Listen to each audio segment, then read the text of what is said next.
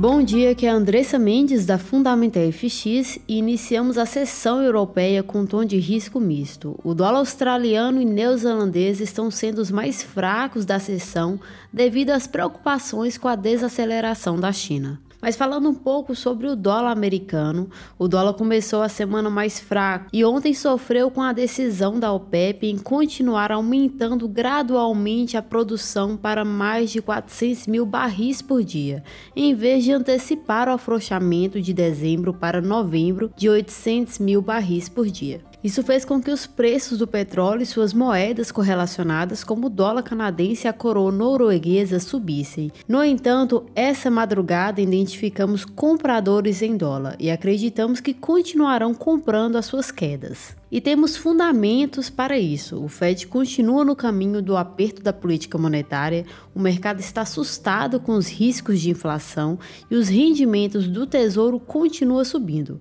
Além disso, tudo indica que os problemas imobiliários chineses continuam causando preocupações no mercado. E a aversão ao risco está sendo bem contida nas moedas betas, principalmente porque o dólar australiano e o dólar canadense estão sendo beneficiadas pela narrativa dos preços preços elevados no mercado de energia, enquanto o dólar neozelandês não segue esse fluxo, pois suas principais exportações da Nova Zelândia são alimentos e agricultura. E falando sobre o dólar australiano, essa madrugada tivemos a reunião do Banco Central da Austrália e foi como esperado. O banco deixou claro que irão manter seus instrumentos monetários inalterados até fevereiro de 2022 e não pensam em aumentar as taxas de juros antes de 2024.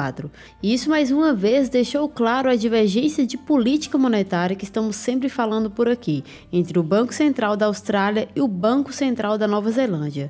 Mas agora, sinceramente, acho que o mercado já precificou bastante o par áudio NZD e não vejo tantas desvantagens assim. Primeiro, porque, como falei, o dólar australiano está sendo apoiado pelos aumentos dos preços de energia, e segundo, porque o dólar australiano já está num território sobrevendido. Inclusive, minha recomendação no podcast Visão FX dólar australiano é sobre não perseguir vendas nessa moeda. E reforçando minha visão FX dessa semana, o mercado espera que o Banco Central da Nova Zelândia aumente 25 pontos base na taxa dessa noite. E acredito que isso dará suporte à moeda. E se o banco deixar claro sobre outro aumento até o final do ano, o dólar neozelandês pode continuar ganhando forças gradualmente, principalmente devido ao mercado de carry trades. Mas lembre-se que boa parte do movimento já foi precificado e mais uma observação. Apesar da narrativa local ser interessante para o dólar neozelandês, a aversão ao risco e o fluxo global continua sendo predominante, e o dólar neozelandês é o beta mais sensível ao risco.